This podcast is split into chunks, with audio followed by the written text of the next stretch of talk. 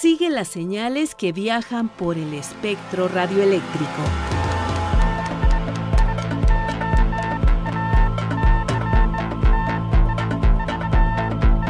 Sintonía libre. Sintonía libre.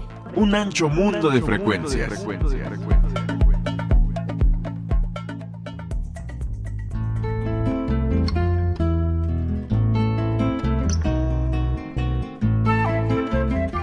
El equipo de Sintonía Libre agradece su escucha. Saludo a Alejandra Maldonado con quien comparto el micrófono. Gracias Marlene, es un gusto cumplir con nuestra cita. Este es un espacio en el que el contacto con nuestros radioescuchas es fundamental, especialmente con la comunidad diexista, con quienes mantenemos lazos muy estrechos. Esta emisión de Sintonía Libre la dedicamos a la memoria de don Catarino Rodríguez, amigo diexista, que fue parte importante de la comunidad de X de México y quien año con año compartía su afición en los encuentros diexistas nacionales y en varias ocasiones reportó para esta serie los pormenores de algunos de los encuentros a los que no pudimos darles cobertura, a los que no pudimos asistir, pero don Catarino puntualmente estaba aquí en la emisora reportando para los diexistas que tampoco habían podido asistir. Y como ustedes saben, apenas acaba de pasar el encuentro diexista, el número 11, ¿verdad? Y tenemos aquí como invitado a Catarino Rodríguez, que asistió, estuvo por allá en Tampico. Hola, ¿qué tal, Catarino? Buenos días a, todos. Me da gusto volverlos a ver y faltaron ustedes también en, a Tampico. Sí. Los extrañamos mucho, ¿eh? Sí, me imagino, pero fue un poco complicado. Queremos platicarles que días previos a que se realizara el encuentro, Catarino nos habló a todas por teléfono para invitarnos y recordarnos que se celebraría en Tampico el encuentro número 11 y bueno, pues yo lo más que pude hacer fue invitar a este querido radioescucha y diexista a que nos platicara qué fue lo que sucedió en el encuentro número 11. Pues mira, te diré por principio que se empezó el evento en la Universidad del Norte a las 12 del día. Se atrasó un poquito, pero empezamos a las doce y media más o menos. Estamos hablando del 29 de julio. De julio, sí. Ya este, se hizo la plática José, José Mirós referente a, a las antenas de televisión que se pueden usar para hacer diexismo, ¿verdad? Y después vino el señor Darío Monferini de Italia, un gran este, de muchos años, que viene a hacer una visita a México por primera vez. Va a hacer una vuelta radial en todas las costas de, de México, ¿verdad? Va a echar un viajezazo, porque quiere recoger banderines, pegotes, calcomanías, etcétera, algún obsequio que le den las difusoras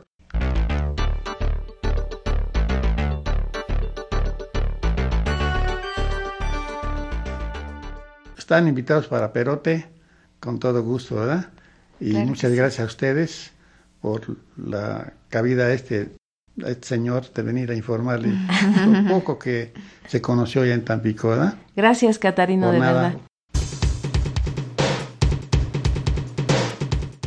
Pues con mucho cariño recuerdo a don Catarino, siempre amable, sonriente, lleno de historias y sobre todo dispuesto a fortalecer la radio, la radio cultural, la radio de onda corta. Un agradecimiento, don Catarino, por tu labor y por tu empeño. Y también quien nos sorprendió con su partida fue el embajador, periodista, escritor, poeta, humorista boliviano, hombre de radio, Jorge Mancilla Torres, mejor conocido como Cocomanto, oriundo de Uncía, Potosí, quien falleció a sus 81 años.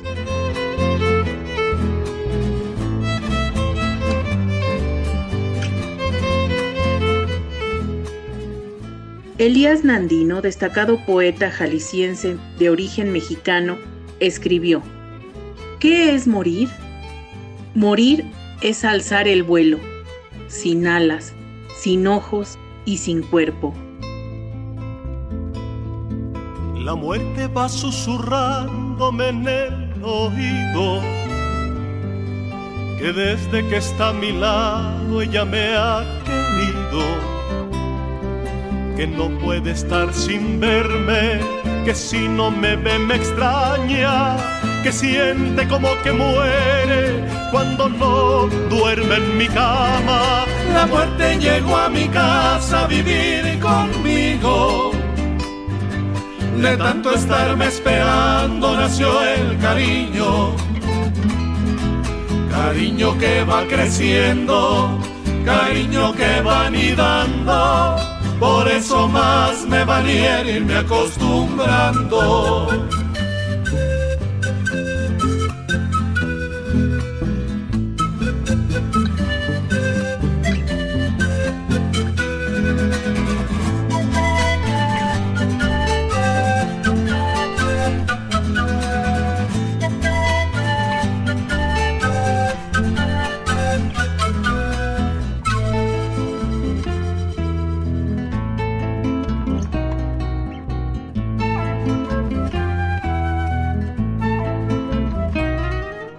La muerte con su mirar no me ha convencido. Y cada vez que ella trata intento fallido. Mejor suerte pa' mañana, no basta con tanto brinco. Mejor volver a intentar a mis 35. Mejor volverlo a intentar a mis 35 mejor vuélvelo a intentar a mis 35.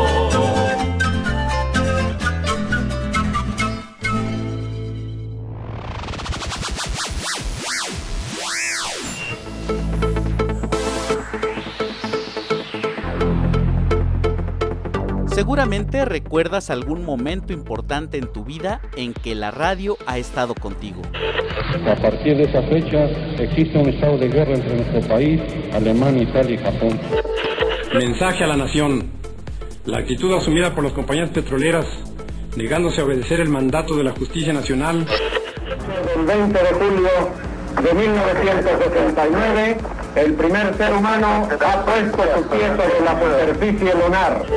Son las 7 de la mañana con 19 minutos. ¿Qué pasa? ¿Está temblando o, me estoy mareando? Está temblando efectivamente y fuerte.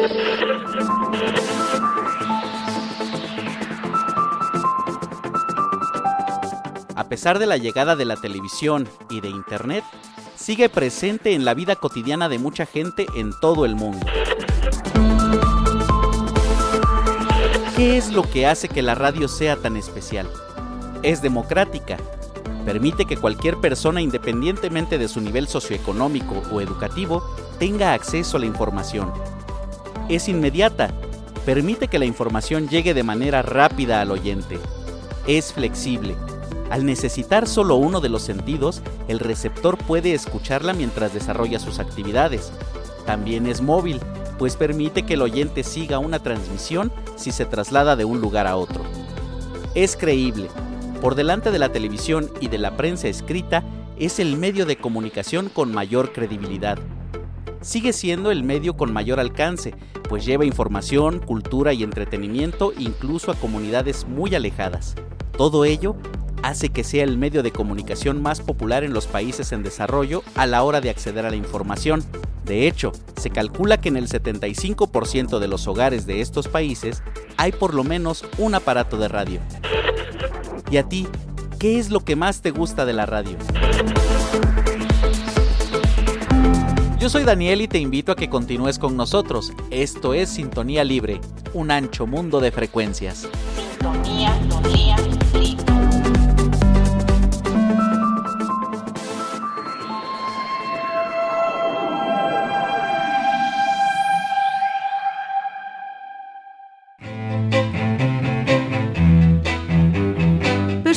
La radio, la televisión y del mundo de la red. Anécdotas y curiosidades. La entrevista.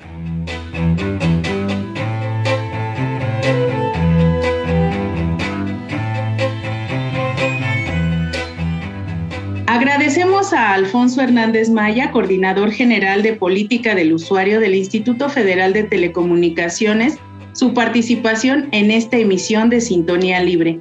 Es un gusto saludarle y darle la bienvenida a este su programa. Alejandra, ¿cómo te va? ¿Cómo estás? Muy buenos días. Pues para entrar en materia, ¿nos puede definir a qué se refiere la palabra ciberseguridad?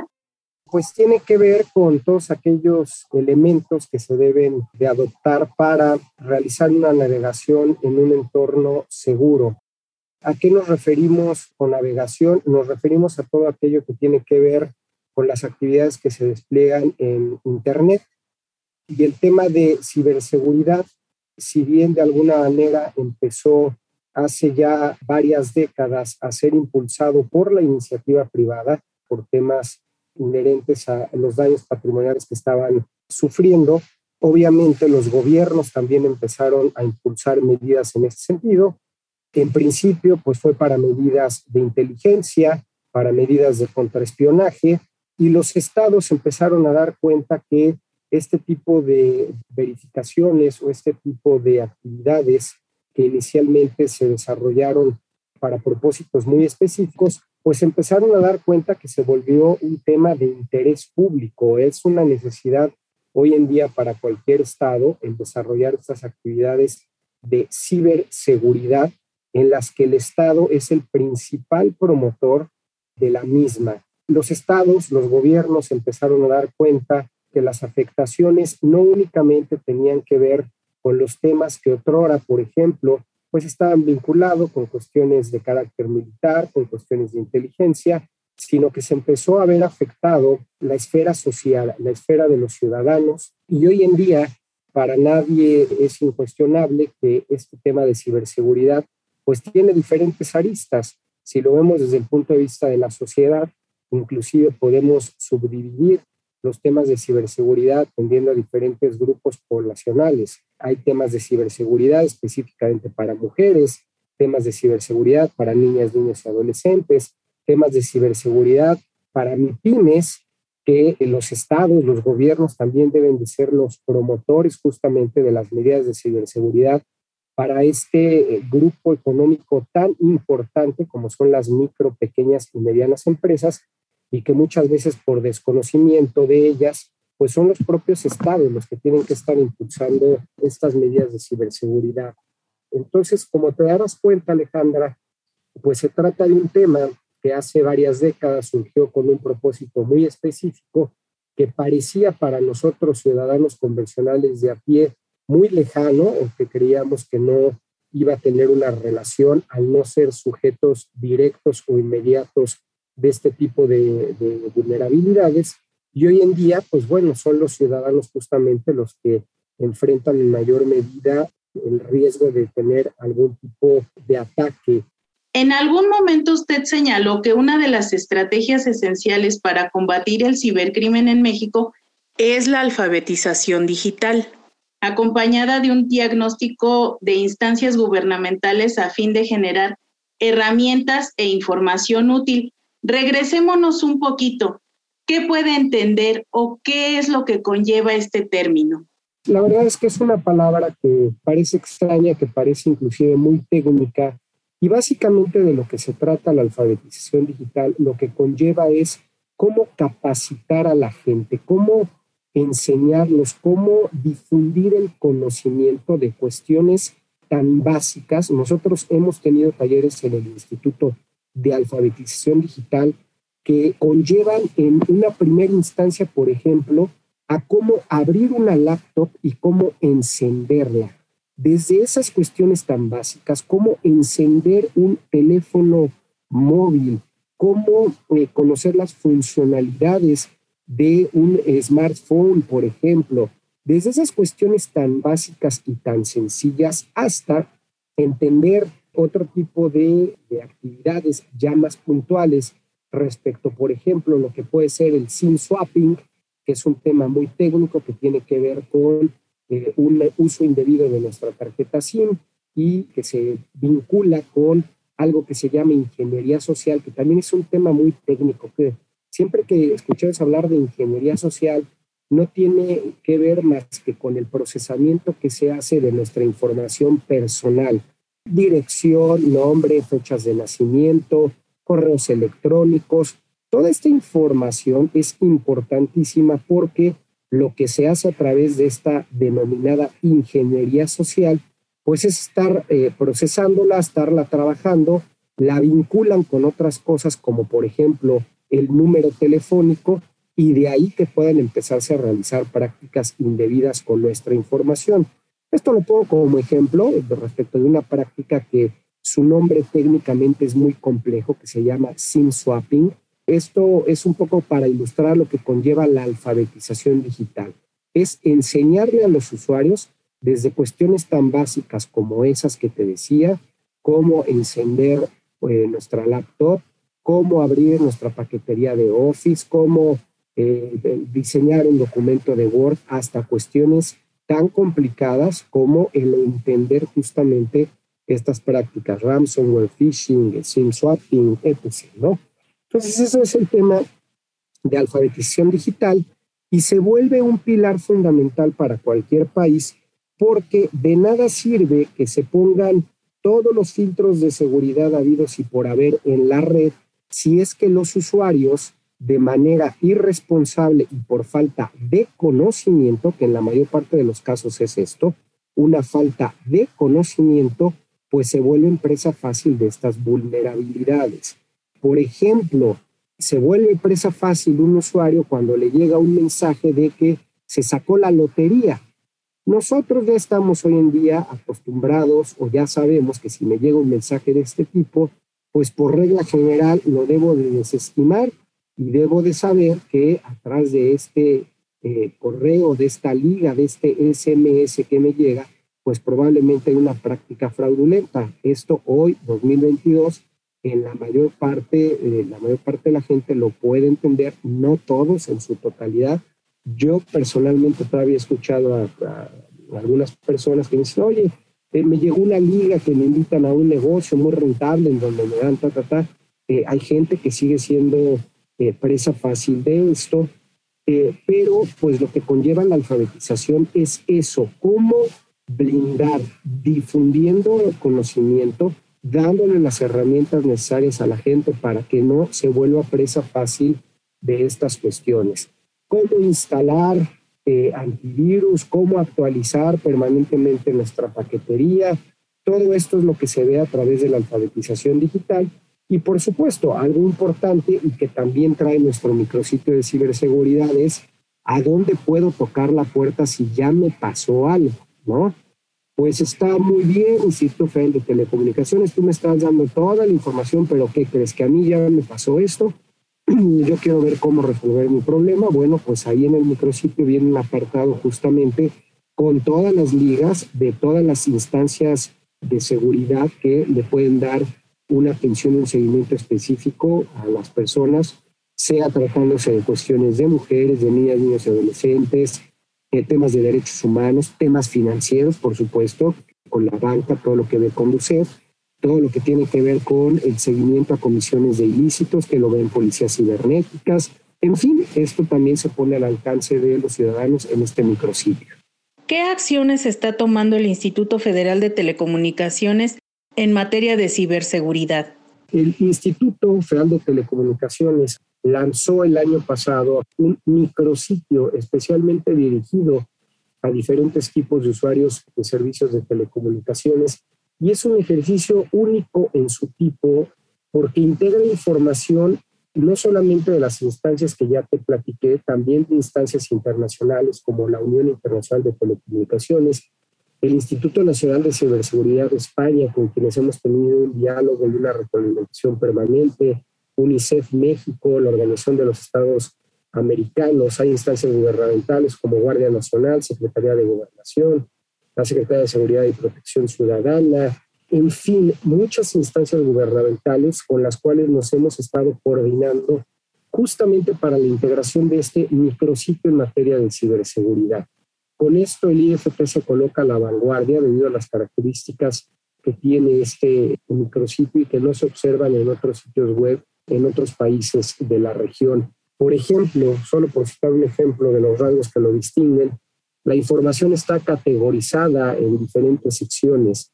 Tenemos un apartado para niñas, niños y adolescentes, eh, otro apartado para padres de familia, un apartado específico para mujeres, un apartado para pymes y otro de recomendaciones generales. Como te decía al principio de la entrevista, se trata de un tema en el que inciden muchos grupos poblacionales y lo que le interese a una persona probablemente no será del interés de un padre, un, adulto mayor, pero podrá ser del interés de una niña, de un niño, de un adolescente, y de ahí la importancia de que esta información esté segmentada.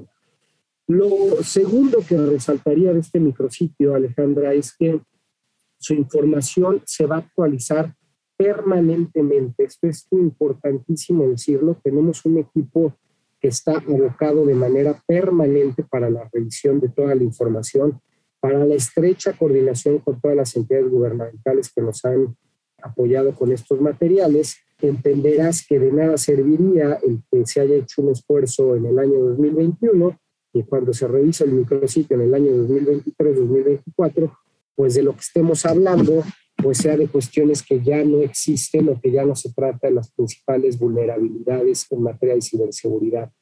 De ahí la importancia de que esta información se esté revisando periódicamente y bueno, estas son algunas de las acciones que se han implementado.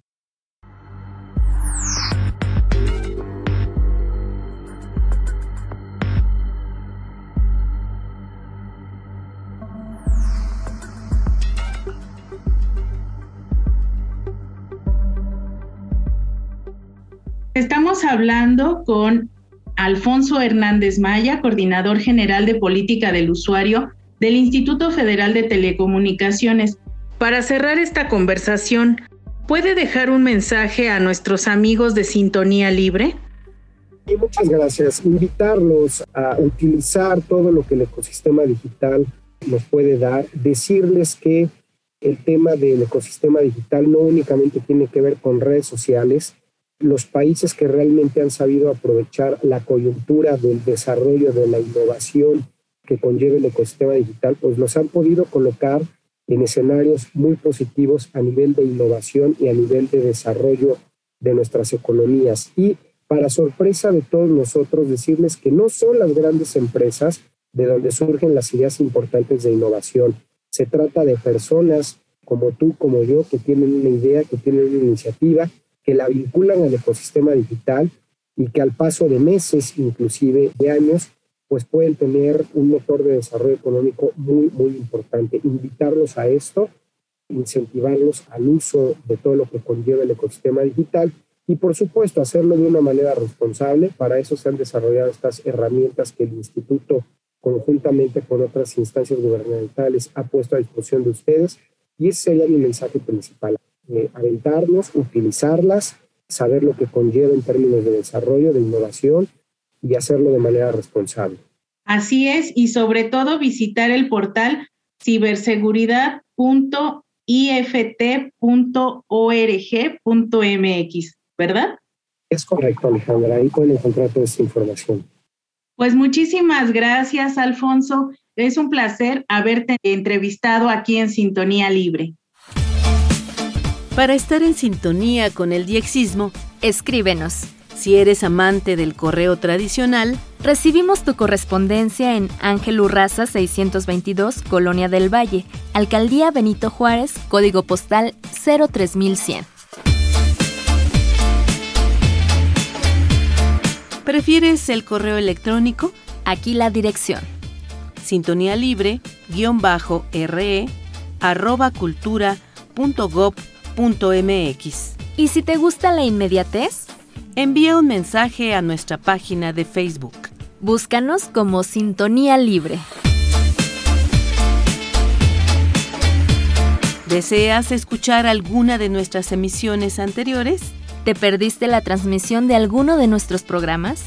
Descarga o escucha los podcasts de nuestra página www.e-medioradio.edu.mx Encuéntranos como Sintonía Libre.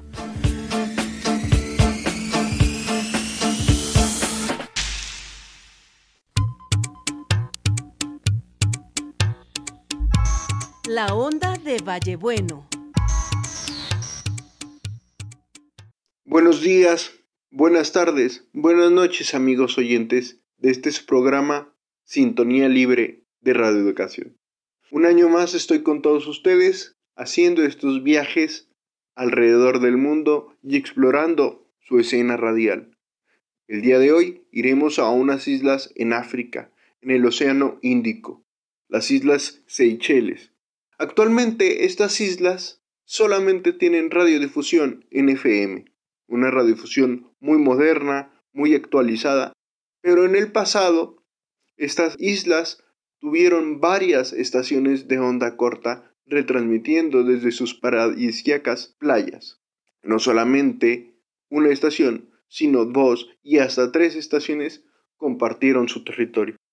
Actualmente, la radiodifusión, ya decíamos, de, este, de esta nación está enfocada en la FM, con equipos muy modernos provenientes de China y que eh, están en pleno proceso de renovación. La radiodifusión de las Islas Seychelles tiene una nueva instalación de poderosos equipos provenientes de Beijing. Pero ya en 1945 la radio estuvo presente con la instalación por parte de la BBC de Londres de unos equipos de AM para tener un carácter educativo y de alfabetización por todo el archipiélago. En 1965 se van a inaugurar las transmisiones en onda corta, con un emisor marca Marconi de un kilowatt de potencia instalado en Magé y una pequeña tripulación de apenas tres personas que dieron a esta nueva nación en los años 60 una voz internacional. En 1970 estas emisiones fueron llevadas no solamente a los idiomas vernáculos, sino también al inglés, el francés y el criollo, además de hacer retransmisiones para nivel internacional de las principales emisoras internacionales del momento, la BBC de Londres y Radio Francia Internacional. En 1972, la emisora de la BBC de Londres va a tener un atentado terrorista se van a desmantelar las antenas y va a salir momentáneamente del aire. En 1983, ya siguiendo más moderno esta historia, se van a introducir las primeras transmisiones de televisión y de FM, haciendo que las Islas Seychelles sean pioneras junto con Mozambique en este sistema de radiodifusión de frecuencia modulada. También una emisora internacional de carácter religioso, la Far East Broadcasting, la FIBA, va a tener emisiones básicamente en la frecuencia de 15.410. La BBC de Londres va a dejar de utilizar su centro transmisor de las Islas Seychelles a partir de septiembre de 1988 y fue un centro transmisor muy bien operado con siete transmisores Marconi de 250 kilowatts que le garantizaba una cobertura a nivel continental y hacia la India con siete antenas de cortina. Seychelles ahora es una nación independiente, una nación muy exótica, pero ahora ya conocemos su pasado en la radio. Les saluda como siempre Luis Alejandro Vallebueno, dejándoles un saludo para la próxima semana. Hasta luego mis amigos. Que la sintonía sea libre y las experiencias de escucha compartidas. Te esperamos en nuestra próxima emisión. Así llegamos al final de este programa. Participamos Luis Alejandro Vallebueno, Daniel García, Alejandra Maldonado y Marlene Reyes.